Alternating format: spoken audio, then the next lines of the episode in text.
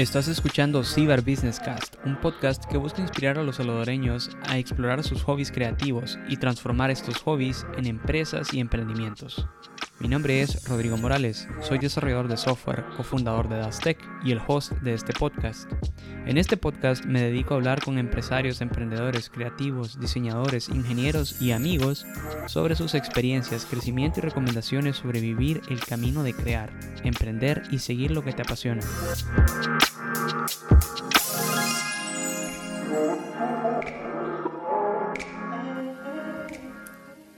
Hola amigos, esta semana en el podcast tengo una invitada súper especial, su nombre es Valeria Castillo, ella es una creativa y dueña de la página Keep the Vibes en Instagram, actualmente se dedica a crear arte y diseño gráfico en su página que tiene 194 seguidores y 85 publicaciones. Conocí a Valeria, uff, hace 4 o 5 años, eh, pero necesitas literal 30 segundos con ella para darte cuenta que es una persona que irradia positividad y alegría, eh, es toda una personalidad carismática, chistosa, eh, toda una poser, ahí lo van a ver en su, en su Instagram también. Vea, y bueno, sin más, eh, Valeria, bienvenida. ¿Qué tal? Gracias, Rodri. Pues gracias, súper feliz. La verdad, primero que nada, eh, agradecerte por darme la oportunidad de estar acá. Es, no sé, es súper interesante este tipo de temas, así que estoy emocionada a hablarte acerca de eso. Buenísimo, pues eh, bueno, para darles una pequeña idea a ustedes, la audiencia, sobre qué vamos a estar hablando, eh, queremos hablar sobre el arte, la creatividad, eh, la experiencia de uno creando contenido y cómo uno evoluciona. luego queremos hablar sobre Instagram, las tendencias y cómo mantenerte original. entonces, primero comencemos con tu encuentro con el arte y la creatividad, ¿vale? Eh, tú comenzaste tu página hace más de un año, vea, el 3 de abril de 2020. Ajá, así que muchas felicidades, vea, por este primer año. Eh, y quisiera, pues, comenzar con el nacimiento de tu amor por la creatividad y el arte. Así que contanos un poquito de cuándo y cómo encontraste este amor por, por la creatividad y, el arte, vea. Bueno, la verdad es que yo creo que siempre he sido como una persona em, tratando obviamente de buscar una solución a algún problema, verle el lado positivo. Em, la verdad es que estoy rodeada de personas bastante creativas. Eh, la mayoría de mis primos son diseñadores. Y, y, pues la verdad es que ellos me han dado un gran impulso. Ellos fueron los que me motivaron. Em, la verdad es que no te digo que encontré al principio exactamente. Me gusta mucho el diseño.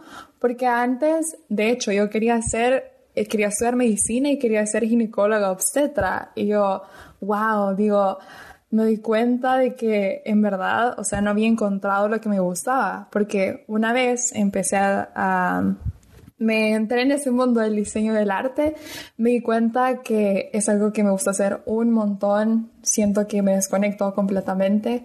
Entonces, sí, la verdad es que el momento en el que me di cuenta que sí me gustaba hacer todo esto fue cuando empecé a hacer mi página. Al principio, el objetivo principal que tenía con la página era solamente eh, publicar así fotos que me habían gustado, que había tomado en algún trip de Florida o algo así, en museos, arte, pero no mi arte, sino que artistas que me gustaban o fotos que solo me gustaban un montón para crear como un feed así súper chivo. Pero luego, a lo largo de ir creando como más contenido, em, enfocándome más en que la cuenta se viera súper, súper bonita y eso, es cuando empecé a, por decirlo así, a practicar más. Em, ya empezaba a hacer como edición de fotos, jugar con distintas aplicaciones que te ayudaran a, a crear un buen contenido.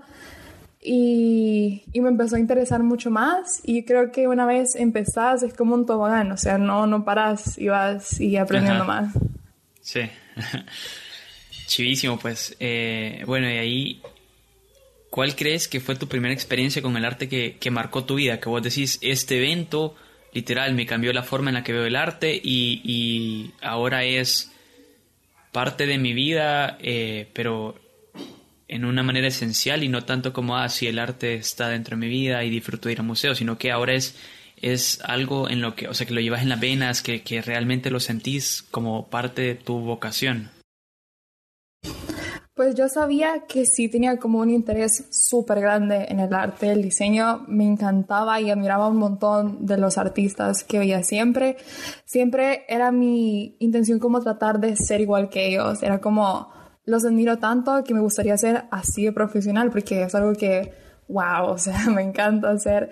Entonces, em, creo que estaba en una exposición en Miami. Em, me impresionó tanto todo lo que vi que yo dije, yo quiero ser así, quiero llegar a hacer ese tipo de cosas, porque, no sé, me encantó tanto y fue como hasta crear un tipo de obsesión con eso. Y simplemente me impresionó tanto, me gustó un montón. Y ya cuando traté de hacer pues lo que hago, ya empezar a, a experimentar con programas de diseño, tratar de hacer algo diferente de lo que hacía siempre, entonces ahí fue cuando ya como dije así, o sea, la verdad es que esto es lo que me gusta hacer. Y empecé a como investigar más acerca del diseño del arte, qué tipo de cosas funcionaban, em, qué tipo de cosas podías hacer, porque, por ejemplo, te puede gustar mucho el diseño del arte, pero hay personas que son mucho mejor en el dibujo, en la animación, otras en lo gráfico, otras en, yo qué sé, pintura. Eh, es súper extenso. Entonces, poco a poco me fui dando cuenta que lo que más me gustaba a mí era lo gráfico, como programas, eh, lo visual y así. Ok, súper chido, me llega. Eh, bueno, ¿y tú en tu día a día a dónde encontrás la creatividad? Pues muchas veces bueno, me ha pasado, creo que es algo súper normal, incluso hasta los artistas así súper profesionales que tienen mucha experiencia, se han encontrado con este como gap en el que te hace falta inspiración, creatividad y simplemente no sabes qué hacer. Pero hay muchos, hay muchos tipos de ejercicios que te ayudan a hacer eso. Por ejemplo, algo que hago yo es la música. Siento que la música me motiva porque al escuchar música, por ejemplo, una de mis artistas favoritas es Dua Lipa, me encanta, y siento que al escuchar la música, eso te transmite algo, te transmite emociones, em, no sé, te genera esa emoción, esa hype, no sé, es como que te llena de energías y te dan ganas de hacer algo. Entonces, siento que la música es algo que me ha ayudado y un ejercicio también que que conocí fue que al escuchar música em, tú representas lo que, lo que te hace sentir esa canción y es un ejercicio súper chivo, la verdad, interesante. Pero la música sí, aunque parezca y suene súper extraño, es algo que me, que me motiva y me inspira.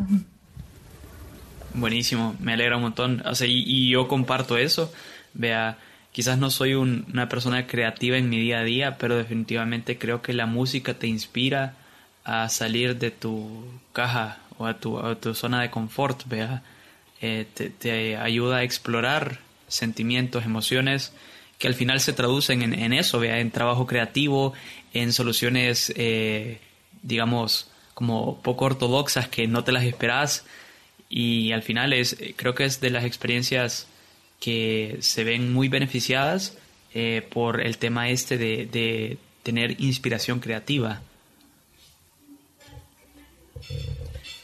Chivo, eh, bueno, totalmente de acuerdo, es como súper interesante, el mundo del diseño va más allá de lo que vemos en el día a día. Sí, definitivamente. Eh, bueno, ahora quería pasar un poquito a hablar sobre la creación de contenido y tu evolución en este proceso de crear. Entonces, tengo entendido que tú comenzaste creando tu arte a la vieja escuela, en papel. Eh, quisiera que nos contes un poco sobre tu experiencia creando con estas técnicas eh, y cuáles crees que son las principales ventajas y desventajas de seguir esa forma de crear. Sí, fíjate que yo empecé haciendo lettering, todo así en mi sketchbook, era todo a mano. Em, me gustaba un montón la tipografía, em, ir jugando con los estilos de letras y eso. E, incluso traté de empezar como dibujar realista, pero dije, no siento que ese es como, no es mi lado en el que soy mejor, pues yo sé que puedo ser mejor en, en otro, en otro tipo de cosas, siempre en el diseño.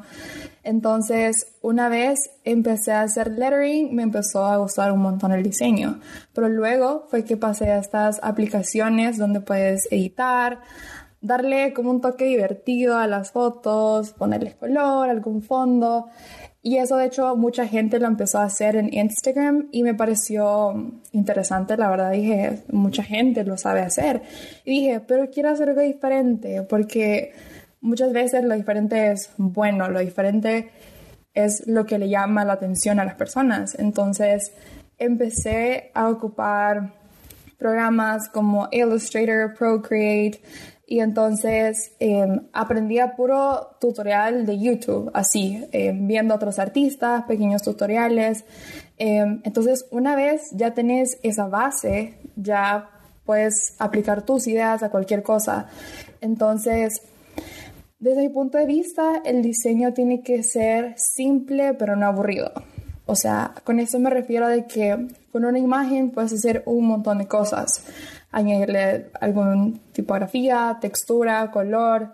Em, es como más fácil crear un diseño con una gran cantidad de puntos, capas, tipos de letras, de imágenes, que solo centrarte en una imagen, en algún título o número. Entonces, eso es lo más chivo del diseño, que tenés tantos elementos que puedes juntar y crear algo súper chivo, pues que sea fácil de entender para el público, pero algo agradable de ver, algo diferente, algo que te llame la atención y no sé, sea como loco, una idea diferente.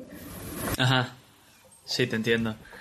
Eh, bueno, y después, o sea, ahorita que nos contás esto de, haber hecho esa transición o esa evolución a herramientas digitales para crear arte y contenido, eh, ¿cómo crees tú que ha cambiado tu proceso creativo para desarrollar contenido en estas herramientas digitales? O sea, quizás te, doy aquí un, medio ejemplo personal. Yo soy una persona que primero necesita poner sus pendientes en escritos, escritos a mano, vea, en, papel y a lápiz, eh, y después los, los, meto en mis herramientas digitales que ya me envían eh, recordatorios para hacerlo a tal y tal hora, vea, eh, o lo meto dentro ya de un proyecto formal, pero nunca es esta experiencia de hacer las cosas solo de un solo en la, herramienta digital, sino que siempre necesito de, esa, no sé, ese input análogo. ¿vea? Entonces, no sé, contanos un poquito de cómo fue esa transición.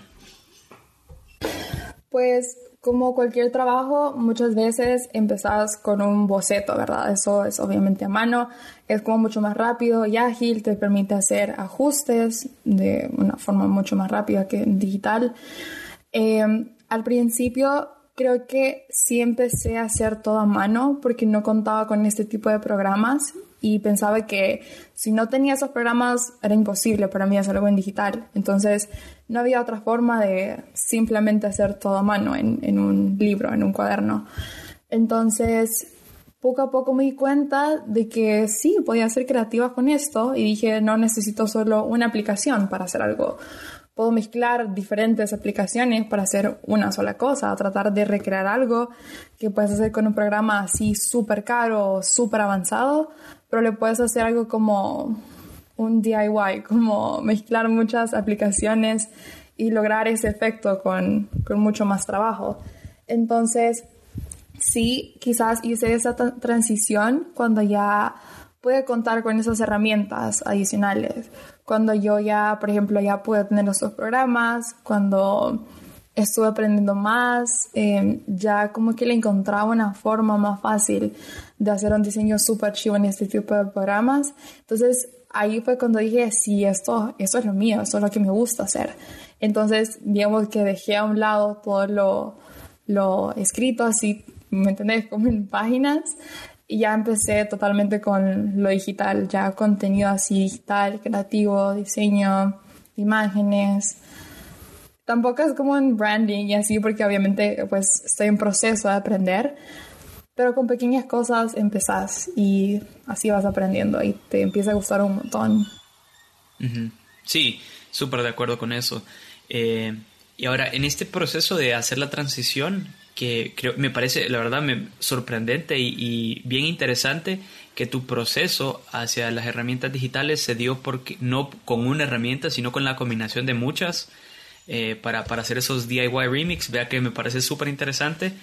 Eh, ¿Cómo creaste o, cómo adquiriste tu dominio de esas herramientas? Porque a veces es bien difícil para las personas adquirir ese, ese como technical eh, dominion sobre las herramientas. O sea, eh, tipo, si sos súper novato, cuando te hablan de Adobe Illustrator es como, wow, pues así manejas Adobe Illustrator y ya cuando lo ocupas es como no tan complicado, vea. Sí, te juro, es como, por ejemplo, em, al principio, como lo que tú decís, yo ese tipo de programas y lo que hacían los diseñadores, incluso cuando ves algún post con una frase así como en 3D, con algún efecto así, es wow, ¿cómo hacen eso? Se ve súper difícil, pero es mucho más fácil de lo que te imaginas y todo esto requiere práctica, o sea, práctica, práctica y ser constantes. Una vez aprendes algo, puedes aprender miles de cosas más. Es cierto, los programas te hacen mucho más fácil la vida en ciertas cosas porque obviamente son es tecnología súper avanzada, pues es como tú a veces con un clic puedes hacer millones de cosas. Entonces, este tipo de programas sí siento que hacen como el diseño un poco más fácil. Obviamente, tenés que tener como tu idea y tu idea es lo que importa porque es tu imaginación y nadie más tiene acceso a tu imaginación más que tú, pues. Entonces, em, sí siento que el, por ejemplo, manejar ese tipo de, de programas simplemente requiere práctica e ir aprendiendo más, porque no te puedes quedar estancado con lo mismo. Siempre va a haber mucho más que aprender, mucho más que poner en práctica. Y eso es como lo que lo hace interesante, porque los trends y eso van cambiando con el tiempo. Entonces, una vez van cambiando, vas adaptando tus tipos de diseños a este tipo de, de trend y así vas con el tiempo. Sí, eh, y bueno, de ahí quisiera hacerte así como una, una, un pequeño paréntesis sobre eso que, que, mencionaste, sobre que la única persona que tiene acceso a, su imaginación es la propia persona. Vea, eh, entonces me pareció súper interesante y quisiera detenerme ahí en, en esto de cómo se desbloquea el acceso a tu propia imaginación. Vea, o sea, cómo, cómo accedes a lo mejor que tiene que ofrecer tu, tu propia imaginación para lo que tú crees crear, lo que, lo que crees traer al mundo. Sí, eso de la imaginación es algo súper importante porque como te digo, cada quien tiene una perspectiva acerca de algo completamente diferente. Todos pensamos, imaginamos y creamos de forma súper diferente y eso es lo que hace el mundo más interesante porque créeme que si todos pensáramos igual, todo fuera súper aburrido. Entonces, eh, de hecho, incluso uno de los ejercicios para encontrar esta, este punto creativo, para encontrar qué tan interesante puede llegar a ser tu forma de pensar, es juntarte con personas que piensen diferente. Eh, muchas veces eso te ayuda como a ver otros puntos de vista y obviamente siempre respetando la opinión de las demás personas porque no siempre va a ser igual a la tuya. Pero es importante porque te permite como expandir ese conocimiento que tú ya tenés. Es como, no sé, la imaginación, o sea, tu imaginación nadie más la va a tener. Y eso es algo que se refleja también un montón en el diseño, porque mis ideas no van a ser igual que las tuyas. Por ejemplo, los colores. Em, los colores muchas veces reflejan emociones. Em, muchas veces sabemos que los colores brillantes y claros reflejan como felicidad, los oscuros, opacos, como tristeza, oscuridad. Entonces, hasta en ese tipo de cosas em, ves qué tan lejos puede llegar tu imaginación, tu creatividad, tu forma de pensar. Entonces, sí, muchas veces hay personas que sí les cuesta como bloquear ese punto de tu imaginación, pero hay como muchas técnicas como la que te mencioné que te ayuda a decir, sí, o sea, hay mucho más alrededor mío que probablemente yo no he visto, pero que esa persona mencionó y entonces ahora me interesa. Es como esa persona, es como, por ejemplo, yo estoy en un museo y veo un cuadro o sea, yo puedo pasar horas viendo ese cuadro tratando de, descifrar qué es lo que ese artista me está tratando de decir o qué está tratando de hacer. pero tú puedes verlo de una forma completamente diferente. Si es una figura, si es alguna persona, una silueta, tú puedes fijarte en algo en lo que yo no me había dado cuenta. Entonces cuando tú me lo mencionas, empiezas a verlo y decís, es cierto, no me había dado cuenta. Entonces ahí es donde tu imaginación empieza a crecer y a crecer y a crecer y es donde te das cuenta de que hay un mundo entero ahí adentro y como eh, puedes descubrir mucho más. Entonces, sí, a veces es como difícil tratar de bloquear eso, pero simplemente dejar que fluya, no trates de forzar que eso venga a ti. Muchas veces las mejores ideas se dan de la nada, así las ideas más locas surgen cuando estás dormido, te acabas de levantar, no sé, entonces deja que fluya, simplemente trata de ser tú, no no trates de cambiar tampoco la, la, imaginación o lo que piensan los demás, sino que enfocarte en lo que a ti te gusta. Ok, me parece súper bien. Gracias, Vale. Bueno, de ahí quisiera moverme a hablar sobre Instagram. Eh, y, el primer tema que quisiera tocar aquí, o la primera pregunta sería, ¿qué te animó a vos a crear tu página de Instagram? Pues yo en ese principio eh, sí estaba como un poco aburrida, para serte sincera, y sí quería hacer algo diferente.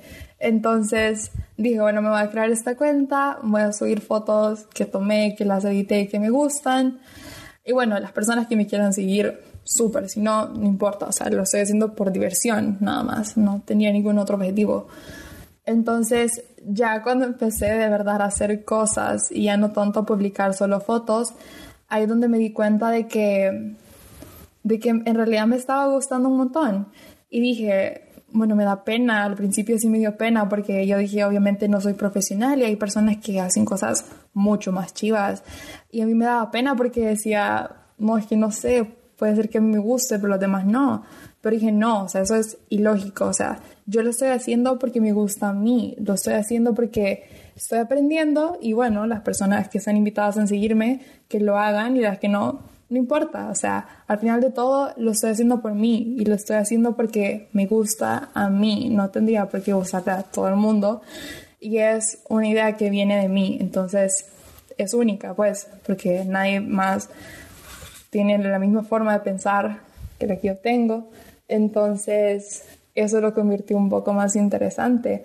Y después ahí descubrí que eso era lo que quería estudiar, em, entrar en ese mundo de las comunicaciones visuales, el diseño gráfico, em, tratar de dar a conocer como quién sos tú, tus ideas, lo talentoso que puedes llegar a ser. Entonces, y ahí fue cuando muchos de mis amigos y personas que conocía me empezaron a motivar un montón y a decirme que el contenido que estaba haciendo en realidad estaba bien, o sea, iba creciendo y se nota un progreso ahí. Entonces, eso fue, creo yo, lo que más me impulsó. Y ya se me quitó el miedo completamente y pues simplemente fui yo. O sea, empecé a ser yo y ¿por qué me tendría que dar pena? Simplemente soy yo siendo yo. y ajá, así me gustó un montón. Me parece súper bien. Eh, y de ahí con, con este tema, o sea, mencionaste que en algún momento tuviste miedo. Eh, ¿Qué acciones tomaste para superar ese miedo y decirte, o sea, porque yo, yo soy de la opinión de que tener miedo no está mal, o sea, tener miedo es algo natural, pero vivir con miedo quizás no es lo, mejor, entonces, eh, con respecto a tu miedo a querer compartir el contenido que estabas creando, tu perspectiva única, eh, las ideas que, que vienen de tu imaginación, ¿cómo superaste o qué acciones tomaste para superar ese miedo que tenías a compartir? Bueno, cuando yo empecé con esto de la página, em, tenía un artista, este se llama Lucas Grasmay. Él me encantó un montón su estilo y no es como súper, súper, súper reconocido, pero a mí me gustaba un montón. Entonces yo dije, bueno, voy a intentar, le voy a escribir. Y le escribí literal diciendo que admiraba un montón su trabajo y de que algún día aspiraba a llegar a ser igual de profesional que él. Y para mi sorpresa me contestó y para mí fue como, wow, me contestó y en ese punto en el que me contestó me enseñó algo súper importante. Me dijo que la práctica era lo principal, pero lo más importante es que me pusiera a mí misma dentro del diseño, perdón, dentro del diseño. Eso significaba de que pusiera mis ideas y no tratara de ser alguien más, por más que lo admirara. Estaba haciendo yo, estaba poniendo mis ideas, mi diseño, mis conceptos y eso era lo que hacía un diseño algo único, pues algo diferente, porque las personas pueden estar acostumbradas a ver lo mismo de siempre. Pero si yo, pues estoy siendo yo y hago lo que me gusta, eso es lo que las personas de verdad les gusta ver. ¿Quién sos tú en realidad? Y pues eso me impulsó un montón. Fue como, no, de seguro esto voy a hacer ya, porque me gustó un montón lo que me dijo. Fue súper emocionante, la verdad. Qué bueno. Eh, y bueno, de ahí pues quisiera que nos compartas un poquito sobre, sobre tu página, sobre crecer en Instagram. Eh, quizás para ponerlo ya en concreto, eh, digamos, sino que nos compartas si tú tienes planes de crecer en Instagram y en el caso de ser que sí quieres crecer, eh, ¿qué estrategias estás tomando o planeas tomar para crecer? Em, quizás con esta página, em, bueno, el objetivo principal era compartir lo que estoy aprendiendo a hacer. También algo súper importante es como trabajar en un portafolio, pues para las universidades y eso porque yo sé que eso es lo que te abre puertas a muchas oportunidades, ¿me entiendes? Entonces, crear como un portafolio con un buen contenido eh, para que pueda ver que yo sí tengo como alguna experiencia trabajando con este tipo de programas de diseño, estoy aplicando ciertos tipos de estrategias. Em, por ejemplo, como tú mencionaste, ¿qué estrategias podría utilizar? Estas pueden ser como seguir trends, porque las personas obviamente em, siempre están como, tratan de estar como con lo que está ahorita pegando más. Entonces, en el diseño gráfico muchas veces ya se sabe qué es lo que pega y qué es lo que no. Pero lo importante es darle como una perspectiva diferente a eso. Es como, por ejemplo, si yo trato de... Me gusta, me puede gustar mucho un diseño que está utilizando esa persona y veo que está teniendo un montón de éxito con lo que está haciendo. Y quiero hacer algo parecido, pero tampoco quiero hacerlo igual que él. Entonces, eh, hay muchas estrategias que puedes aplicar, como ir recolectando, no sé, diferentes ideas, utilizar otro tipo de, herramientas que te sirvan. Em, por ejemplo, ya introducir otro elemento nuevo como música que pegue, como video, animación. No quedarte con lo mismo porque es muy entretenido como hacer algo nuevo, entonces eso llama la atención. Entonces, ir innovando, básicamente, no quedarte estancado con lo mismo. Ok, eh, me parece súper bien. Ahora, eh, dado que el enfoque que tú le estás dando a, tu página es eh, por un tema de crear un portafolio, ¿qué otros objetivos crees que la gente que quiera seguir un camino parecido al tuyo pueda tener para sus propias páginas? Muchas veces em, el, el crear contenido, o sea, te genera como algo más dentro del ámbito como económico, pues con un objetivo de business o algo así. Pero muchas veces hay personas que simplemente lo quieren hacer por diversión y no lo quieren convertir en algo, en algo, por ejemplo, porque una vez tú lo haces y lo convertís en algo para vender o así, ya no, ya no lo haces con ese mismo, con ese mismo, ¿cómo decirte? Prioridad, no sé, ya se convierte en un trabajo para ti, ya no se convierte como algo que te gusta hacer. Entonces, muchas veces es importante, sí, tener como claro qué quiero hacer. ¿Quiero ganar dinero o quiero simplemente ser yo y expresar lo que me gusta hacer y hacerlo por diversión? Entonces, si es con ese con ese propósito de solo hacerlo porque te gusta, o sea, no le veo el problema porque solo te estás expresando y dándote a conocer, lo estás haciendo por pues, crecimiento propio. Pero si ya lo quieres hacer con un enfoque más como de vender y obtener una ganancia a cambio, pues tampoco está mal. Solo que ya se convierte como en, en algo más, pues ya se convierte en hacer lo que te gusta a cambio de dinero. en un negocio, ajá, ya. Pues un negocio. Pero igual, ambas cosas considero que están bien, solo que sí tienes que tener muy claro eso, tienes que tener claro que si lo convertís en un negocio, lo vas a seguir haciendo con la misma pasión o simplemente se va a convertir en una carga para ti o ser como un estrés. Entonces, si es así, mejor no, pues, o sea, tienes que estar muy segura de que sí te gusta hacerlo porque es tu pasión y es algo que siempre vas a querer. Ok, me parece súper bien. Eh, bueno, ahora quería hablar un poquito sobre, sobre eso que mencionabas de las tendencias eh, y la creatividad en medio de la tendencia y cómo encontrarte a ti mismo en, en tu arte a pesar de que uno esté siguiendo tendencias. Eh, entonces, la primera pregunta que te tenía es cómo evitas el síndrome del impostor a la hora de estar creando contenido que sigue tendencias. ¿vea? O sea, cómo, mantienes tu originalidad en medio de, de uno estar creando contenido que está de moda. Sí, de hecho el momento del, pues, de entrar al mundo del diseño, la originalidad creo que juega un papel súper importante porque se nota cuando alguien está haciendo algo pues por sí mismo y cuando está copiando una idea. Em, el mundo del diseño gráfico es súper extenso y obviamente se nota en cada artista su, su estilo, pues su estilo. Algunos ocupan un montón el negro, juegan un montón con el negro, con los neones. Bueno, eso me gusta un montón a mí, el negro, porque siento que le da un toque como classy, no sé. Entonces, me gusta, por ejemplo, a veces siento que he encontrado como también mi estilo con tipografías así súper como grandes, em, los colores que sean como bien, los colores neutros, puedes jugar un montón con ellos. Entonces, muchas veces, como te decía, tú tratas de ser como esa persona porque la admiras tanto que simplemente quieres crear el contenido igual al, al de él o ella.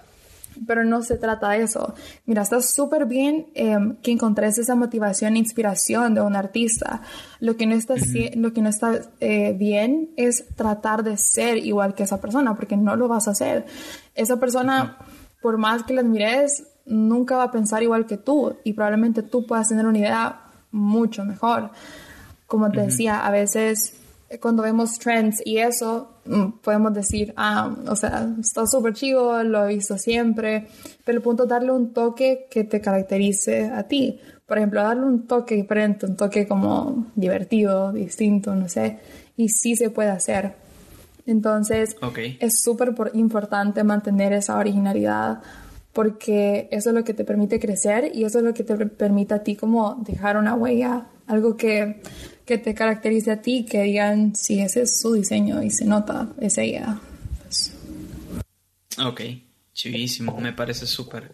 Eh, ahora, digamos, esta ya es una pregunta quizás un poco fumada, eh, pero creo que trae mucho valor, eh, que es, o sea, ¿cómo definirías tú la creatividad? O sea, ¿qué, qué es la creatividad para vos? Bueno, para darte una definición así en concreto acerca de qué es la creatividad, primero me gustaría decir de que existe como una creencia limitante dentro de la sociedad que generaliza la creatividad y muchas personas piensan que la creatividad está enfocada solamente en el arte y en el diseño, pero la creatividad la encontrás en todas partes. La creatividad creo que no tiene límite, pues es esa capacidad que cada persona tiene de poder crear nuevas cosas, darle una solución a algún problema. Es tu manera de ver las cosas sin ser necesariamente un artista. muchas veces la creatividad surge cuando tenemos un problema. O sea, ser creativo es el momento de darle una solución a algo. Entonces, em, para mí sí, la creatividad podría ser como esa capacidad que tenemos de juntar muchas ideas em, y tratar de expresar lo que, lo que queremos o darle una solución a algo. Es, es la creatividad, siento ya que, como te decía, no tiene límite, es un detalle extra que cambia el mundo y que incluso los sentimientos y puntos de vista de una persona puede cambiarlos. Es inteligencia, diversidades, un montón de cosas que están lo que te rodea, pero muchas veces no te das cuenta. Sí, creo que tienes muchísima razón y, y estoy muy de acuerdo con los puntos que mencionas sobre qué define la creatividad y que tenemos esa mala concepción en la sociedad de que creer que la, creatividad se limita al arte, al diseño, eh, cuando en realidad va mucho más allá y, con frecuencia la encontramos en el día a día. ¿vea? Eh, bueno, ahí tenía una última pregunta que ya es respecto a cómo las personas crees tú que pueden transformar su arte en su fuente de ingresos, vea, en su forma de ganarse la vida. Sí, pues muchas personas eh, ocupan esa creatividad pues dentro del ámbito del diseño y eso como para transformarlo en un negocio y poder tener un ingreso de eso. Eh, pues hay muchos eh, elementos que tú puedes ir creando conforme a esto. Hay personas que hacen diseños para ropa, mascarillas, pues ahora en día con la pandemia y eso. hay personas que se ponen súper creativas al momento de pues de obtener un ingreso, porque a veces, como te decía, tienes un problema, necesitas dinero, entonces empezás a vender lo que sea con tal de obtenerlo. Entonces, em, cuando una persona ya busca hacer esto, transformarlo en un negocio, em, también no hay un límite, pues hay un montón de cosas, em, pero más, más que todo te puedes basar en una necesidad, en qué es lo que necesitan las personas, porque tú obviamente muchas veces no tienes mucho dinero, entonces decís, voy a comprar nada más lo que necesito. Entonces, a partir de esa necesidad surge este como producto, este negocio. Entonces, puedes hacer muchas cosas, desde hacer collares, camisas, eh, diseños de mascarillas, no sé, algún portavasos, algunas tazas, stickers o cosas así. Em, tú lo vas creando y después te van surgiendo otras, otras ideas que tú vas viendo qué es lo más adecuado, qué es lo que te ha funcionado más y qué no. Pero sí es importante ir experimentando, ir probando eso. Si no te das como un pequeño empujón, nunca vas a saber. Entonces, sí es importante ir probando. Ok, me parece súper bien. Eh, ahora, digamos, si tú le fueras a decir a las personas eh, que pueden transformar esta arte en un negocio, ¿qué pasos concretos crees que deben de tomar para transformar ese, ese arte, esa creatividad en un negocio? Vea, no sé, comenzar con una página de Instagram o, Twitter o una página en Facebook o, cómo comenzás a crear ese hobby en, un negocio que sea algo que tú disfrutes, vea, que no se vuelva una carga. Em, como tú lo decís, em, las redes sociales se han convertido en la base de la sociedad. Creo yo que ha sido como algo que la mayoría de personas ocupa como el medio para darse a conocer. Y está súper bien porque es mucho más fácil hacer una publicación que gastar dinero en publicidad cosas así. Muchas veces es mucho más fácil darte a conocer en las redes sociales, es mucho más cómodo y, considero que es una buena estrategia. Empezarte a hacer una página para darte a conocer el producto que quieres vender y eso, siento de que, de que eso te va a ayudar a que las personas sepan, o sea, lo que tú vendes y en, o sea, en qué les puede servir a ellas. Muchas veces, por ejemplo, los artistas que son, bueno, artistas salvadoreños, que trabajan en como el, el arte así, pues en lo artesanal, em, ellos se enfocan en la cultura salvadoreña y es súper súper interesante porque obviamente ver algo como pintoresco, colores, algo que, que describa un país es como súper bonito, la verdad, em, ser parte de esa cultura. Entonces, algo así es como súper llamativo y entonces lo estás haciendo porque te gusta, por un negocio, pero también estás como impulsando esa cultura del país. Entonces, quizás se sale un poco del tema, pero sí tiene mucho que ver porque es lo que a las personas les gusta ver, algo diferente, algo fuera de lo común, no sé, algo que probablemente te identifique o que necesites.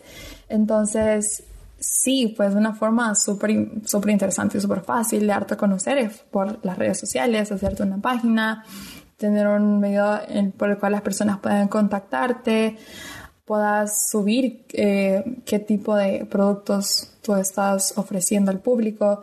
Entonces, de esa forma las personas se sienten como más en confianza y pueden ver lo que, pues, lo que quieren comprar, en este caso, lo que tú estás ofreciendo. Entonces, sí, para mí las, una forma como fácil y rápida es quedándote algo, una página, algo así, sea en cualquier plataforma. Es fácil, rápido y pues muchas personas pueden llegar a conocerte. Ok, muchísimas gracias por los consejos y, tu experiencia, Vale. Y bueno, eh, para mí ya llegamos al fin. Vea, te agradezco muchísimo por, por el tiempo y por haberte dado ese salto a, querer participar en el podcast. Eh, te estoy muy agradecido por, por ser abierta, por habernos contado sobre tu experiencia, tus consejos.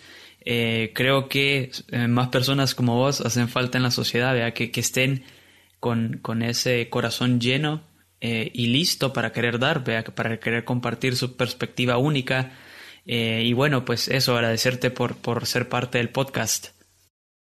Gracias, Rodi, gracias por la invitación. Y sí, pues la verdad es que está súper bien que las personas no tengan miedo de ser ellas mismas, de hacer lo que más les gusta y compartirlo, porque es su talento, pues nunca nadie va a pensar como ellas, nunca nadie va a ser ellas, y ese es su superpoder, así que está súper bien. Gracias, Rodi. Buenísimo, pues. Gracias a ti, Vale. Adiós. Y con eso amigos finalizamos el episodio 2 y primera entrevista de Cibar Business Cast. Les agradezco mucho que nos hayan acompañado hasta el final y espero que este episodio les haya enseñado tanto a ustedes como a mí. Si tú sos una persona creativa que ama el arte y lo lleva en la sangre que le quema, pero tenés miedo y no sabes a dónde comenzar, te invito a que tomes el compromiso de probar. No te digo que no tengas miedo, el miedo es natural, pero no te quedes en el miedo. Esta semana te reto que hagas tres artes y las compartas en tus redes sociales. Pueden ser Instagram, Facebook y el arte puede estar hecho a papel y lápiz o con colores o en tu computadora, pero atrévete. Y si aún tienes dudas, ahí está la Vale. Créanme que es lo máximo. Eh, y hablando de la Vale, les voy a dejar abajo vinculada su cuenta en Instagram, es arroba keepthevibes-bajo, otra vez keepthevibes-bajo. Y con eso me despido amigos. Les agradezco a todos el apoyo que me han dado para comenzar este podcast, especialmente a vos, Vale, sos lo máximo y nos vemos la próxima semana para hablar de la industria del modelaje aquí en El Salvador y cómo convertirte en modelo. Muchas gracias, nos vemos.